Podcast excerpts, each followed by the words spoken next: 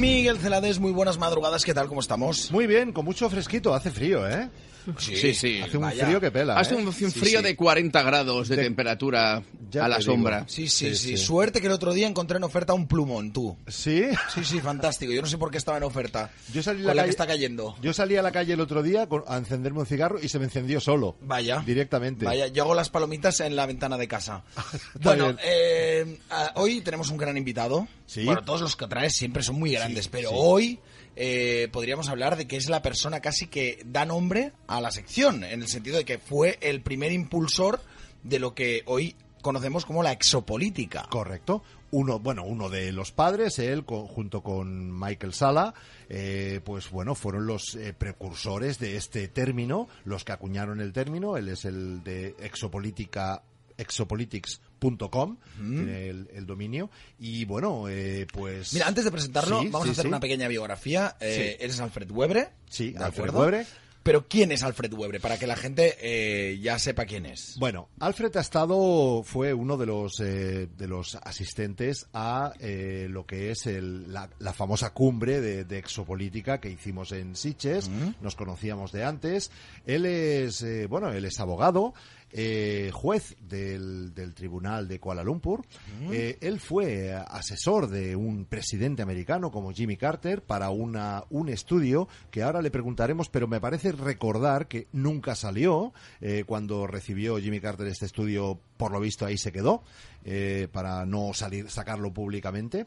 Y ah, bueno, pues él está en Vancouver y bueno, ya digo, uno de los padres o el padre de, de- de la, de la exopolítica tal y como la percibimos. Y en además día, también ¿no? está, digamos, eh, junto a Magdalena Eisenhower, Sí. eh, junto a Andrew Basiego. Sí, eh, sí, también. sí. ¿Es Basiego o Basiago? Basiago. Basiago. Basiago. Basiago, eh, precisamente mm, teorizando sobre todo lo que está ocurriendo en Marte. En Marte. Teorizando y más que teorizando, casi diríamos que tienen pruebas fehacientes Bueno, de lo que está ocurriendo. Exactamente, o sea, pruebas muy, muy, muy inquietantes y, y cuanto menos, o sea, si estamos hablando de gente que está testimoniando que ha estado en Marte y que no ha estado dos días, sino que ha estado años en Marte y que luego ha recordado aquello, o gente de la categoría de Laura Magdalena Eisenhower, que ya me dirás tú el protagonismo que quiere tener esta mujer, siendo la biz- bisnieta, creo, nieta, bisnieta, del sí. ta- del, del presidente Eisenhower, ¿no? O sea, una mujer que supongo que está mm, rehusando de, de ese protagonismo que seguramente que le hace más mal que bien, en definitiva. Y han decidido hablar de este tema.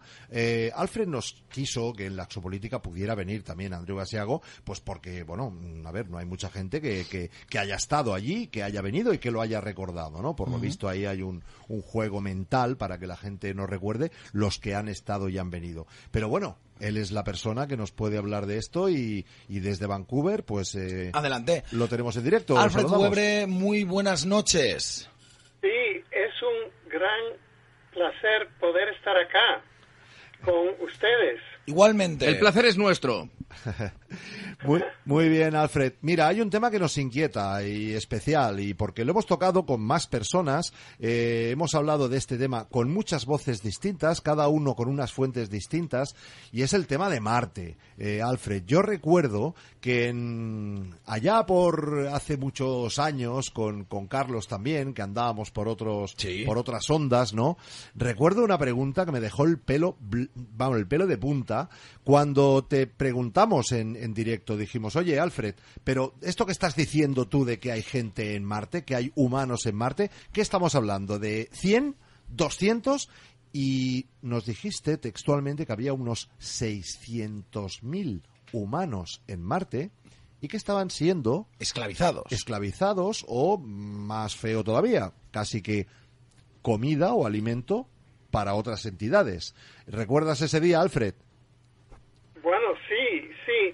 Mire, hay y ahora este sabemos mucho mucho más Ajá. y este eh, porque han venido eh, otros testigos como el capitán Randy Kramer que se pasó 17 años en Marte en la zona polar es eh, un capitán en los Marines.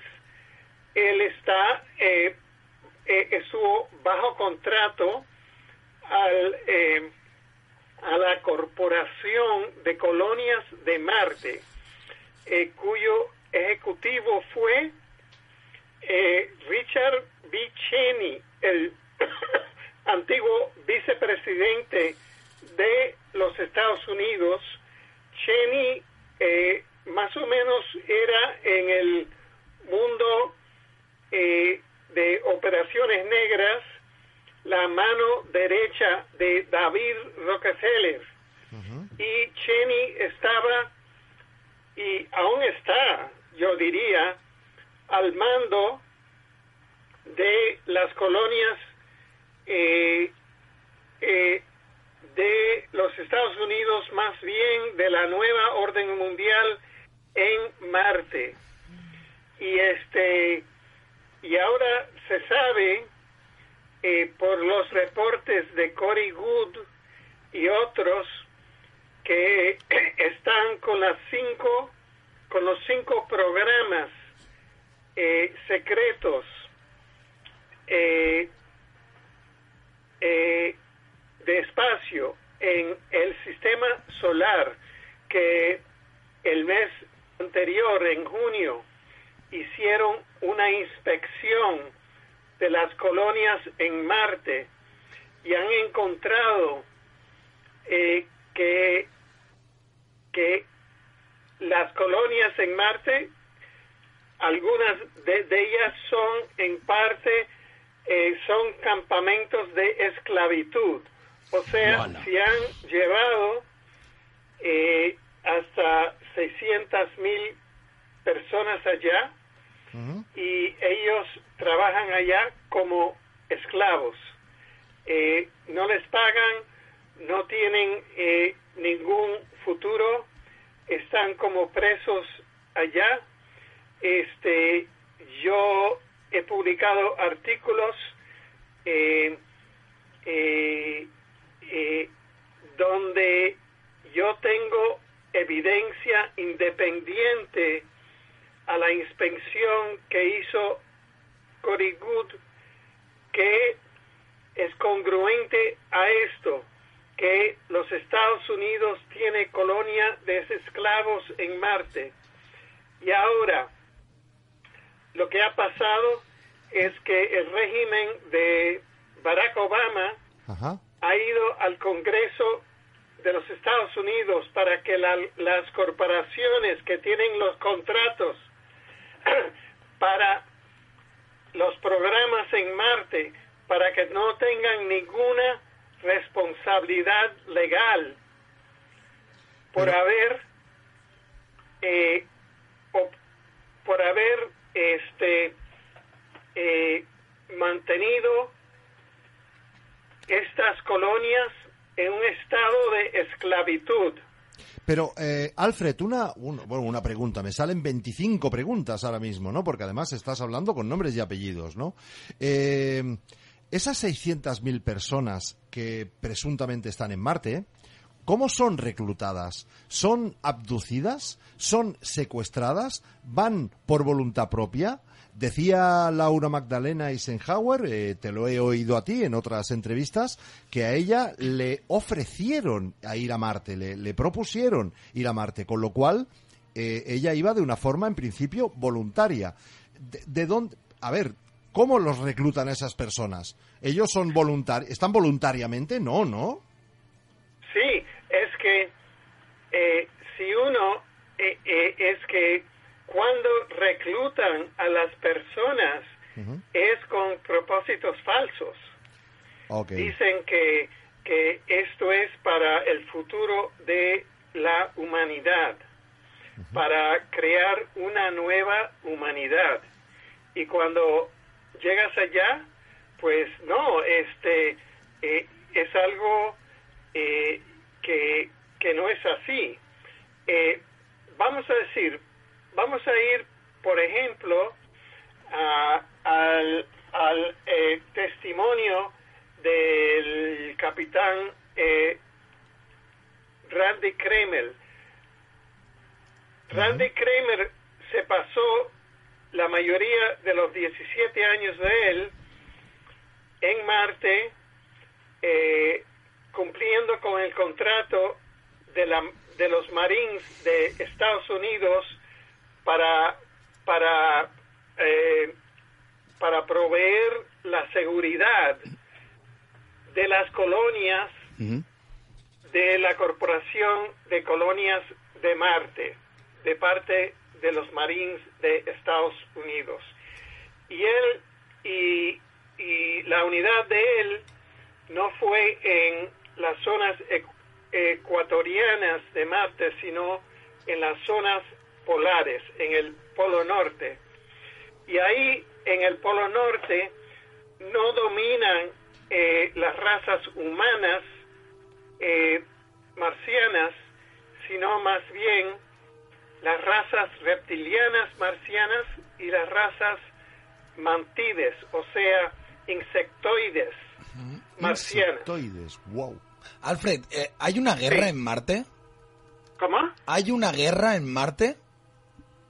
Marte es, eh, es una, eh, como el nombre de Marte eh, significa.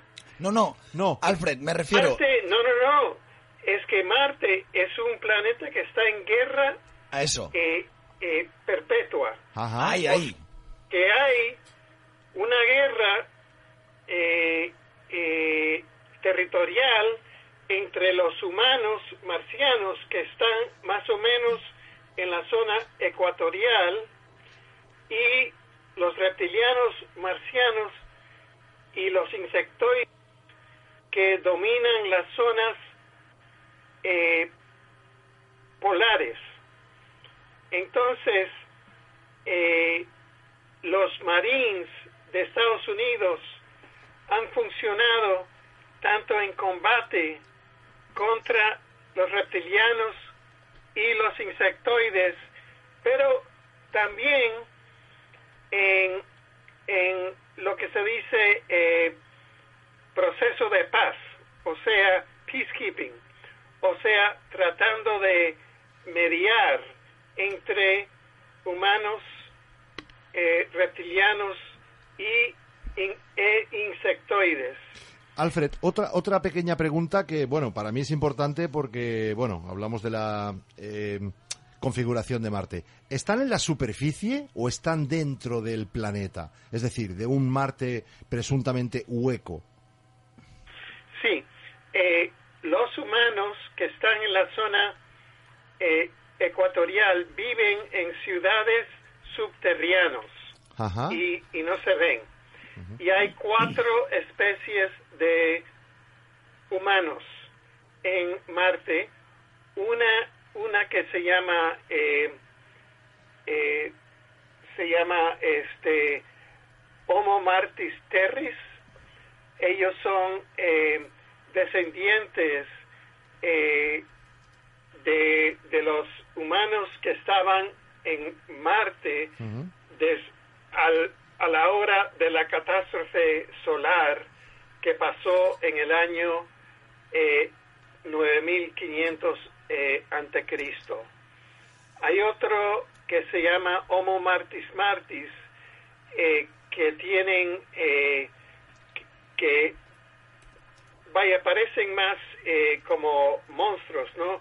O más sinistros, tienen eh, eh, caras largas, orejas con punta, eh, eh, eh, tienen dedos largos y si algún humano de la Tierra, vaya, no está atendiendo más, quizás lo matan y se lo comen, ¿no?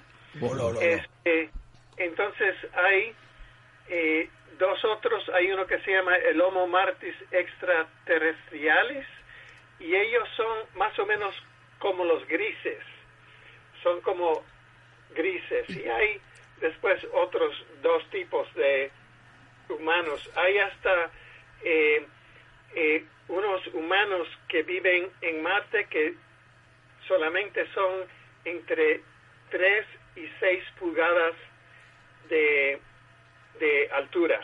Tres y se- a ver, las pulgadas no la entendemos en España. Una, a ver, Busca entre 3 y 6 tres y seis pulgadas el cambio. A ver. Oye, una cosa, de la raza esta que tú has dicho que se parecen a los grises, eh, ¿lo son por una evolución del ser humano que en principio llegó puro, suponiendo, o lo son por hibridación, o lo son por, eh, eh, por mezcla, por mezcla de, de ADNs?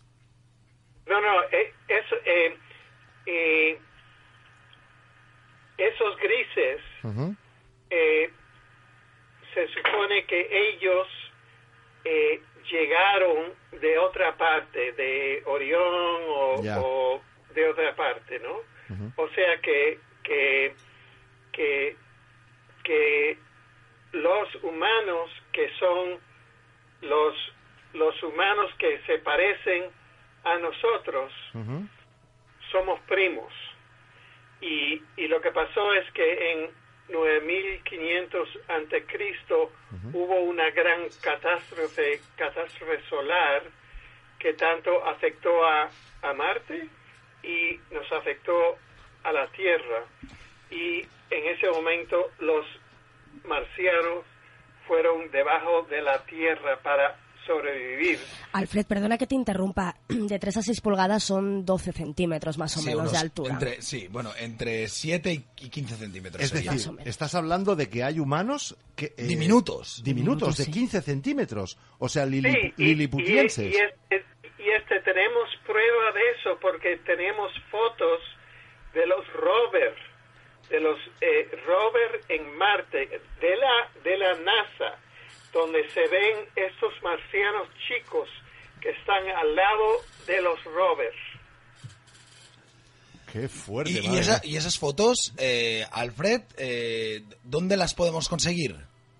Sí, eh, nosotros tenemos un sitio, somos eh, la Sociedad de Anomalías de Marte eh, y es projectmars.net. Projectmars.net. También pueden ir a mi sitio exopolitics.com y también van a projectmars.net y ahí hay varios PowerPoints gratis y van ahí en el PowerPoint y pueden ver muchas de las imágenes.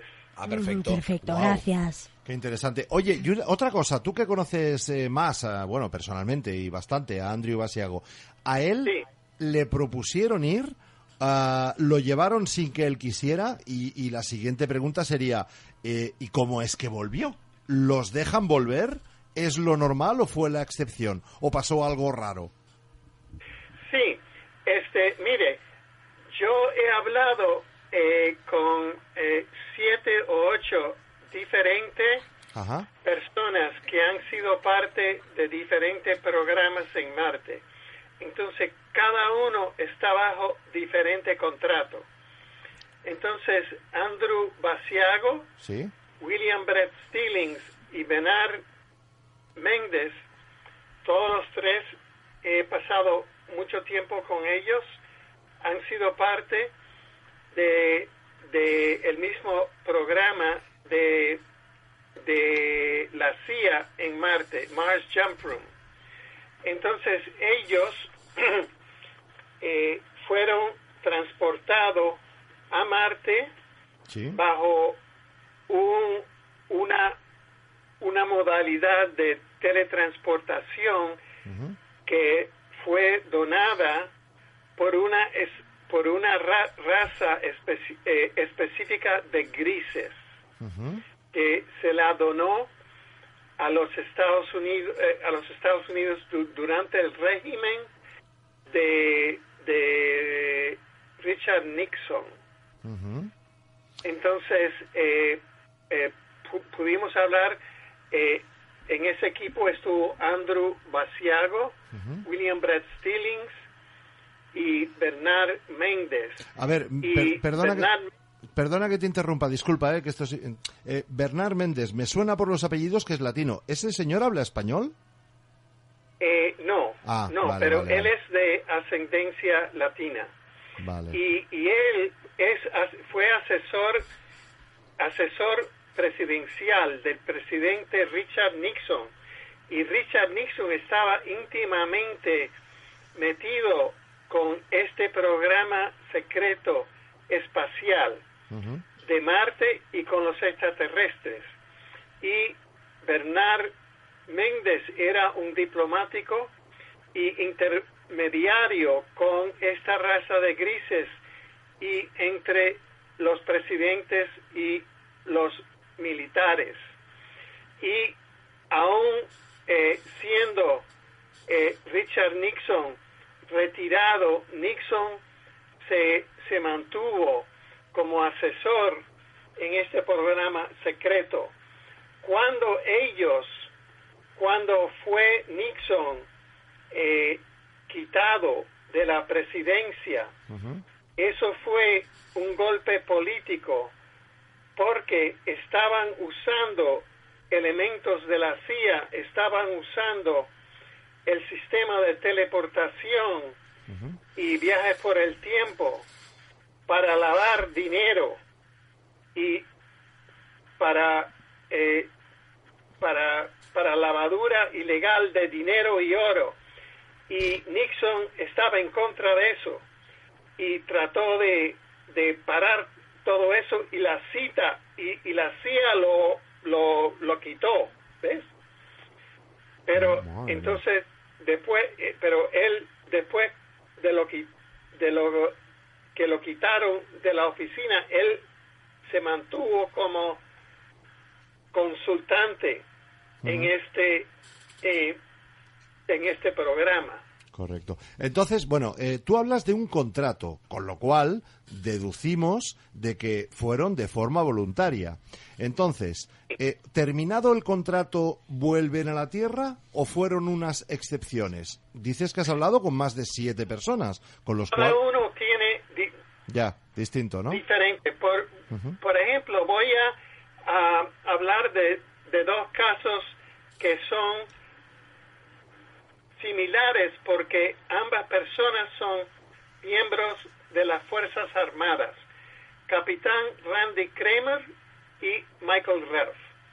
Michael Reff fue miembro de las Fuerzas Armadas de Estados Unidos y él se pasó 20 años entre 1975 y 1995 como miembro de, el equipo de seguridad eh, en una de las bases de Estados Unidos en Marte.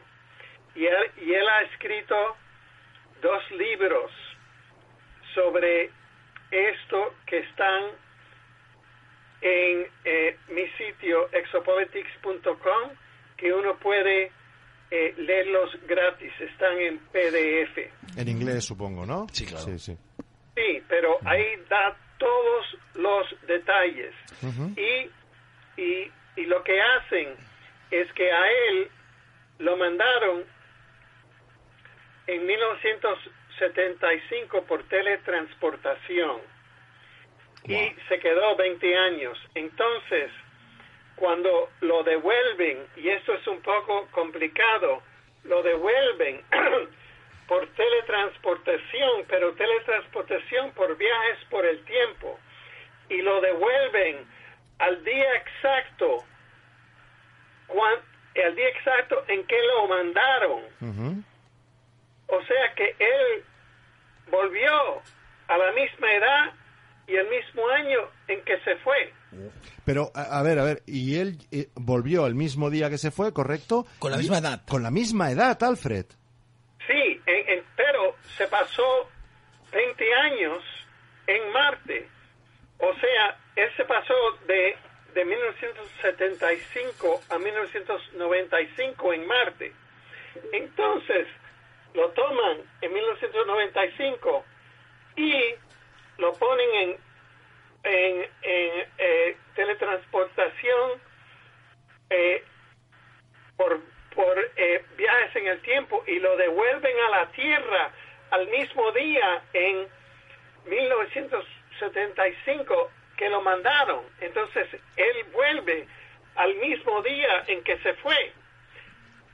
Eso es como esconden las bases en Marte.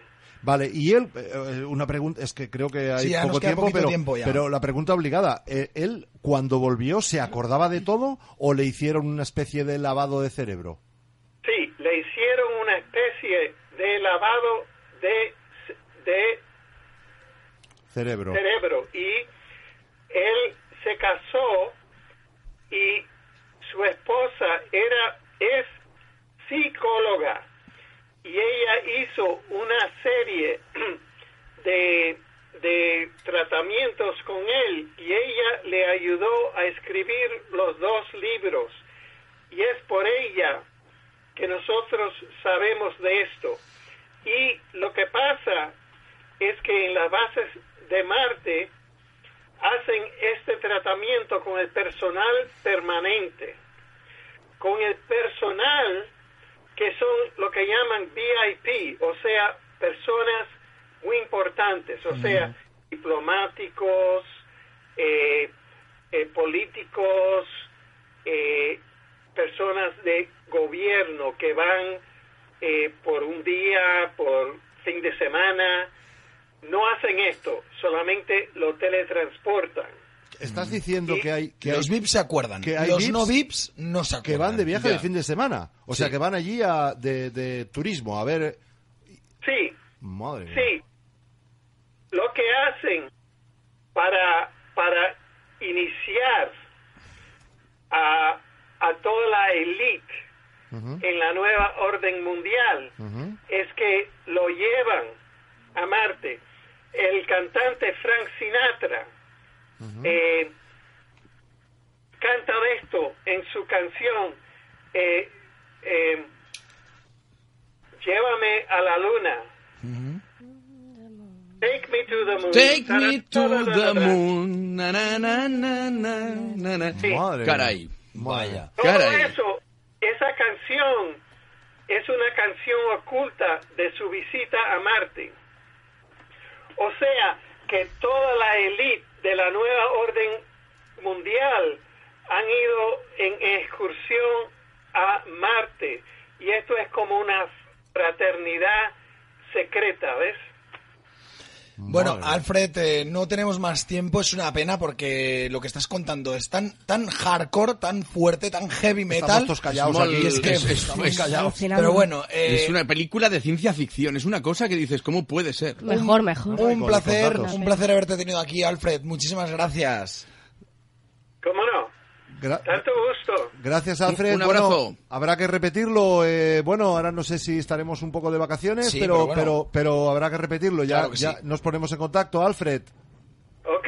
agradecido. Gracias. Agradecido por tu tiempo. Gracias. Gracias, Alfred. Eh, Miguel Celades, no hay tiempo para, las res- para las Madre preguntas. mía, eh, es una pena, pero Ni como tiempo. siempre, tú eres una persona que sabemos Sí, que sí. cumples y Te contestas mandamos una a deberes una. cada Me semana. dais deberes, me Buah, chuleáis, sí, sí. eh, me chuleáis. La historia que Pero nos ha bueno, explicado Alfred ha sido alucinante. Brutal. Alucinante. Ha sido No, no, brutal, pero ¿eh? espérate, en cuanto veas lo que hay colgado en su página web, donde se ven auténticos humanoides No, no, andando no. por Marte, Para Es alucinante. ¿eh? reptiles andando por Marte, Sí, sí. pero tranquilamente, donde, si no te fijas, no lo parece, pero ellos lo han buscado y justamente te enseñan dónde hay personas andando tranquilamente por, por la superficie de Marte. Tremendo, eh, Alucinante. tremendo, tremendo. Bueno, eh, gracias Miguel. Gracias, No a- sé ya si esto se puede superar, ¿eh? No, no, no, esto, esto, y además hay que repetir, yo me he quedado con 58.000 Ya, hombre, preguntas, claro. o sea que, que Claro. tenemos que volver a tener a Alfred aquí. Gracias Miguel. Gracias a todos. Hasta luego. Chao.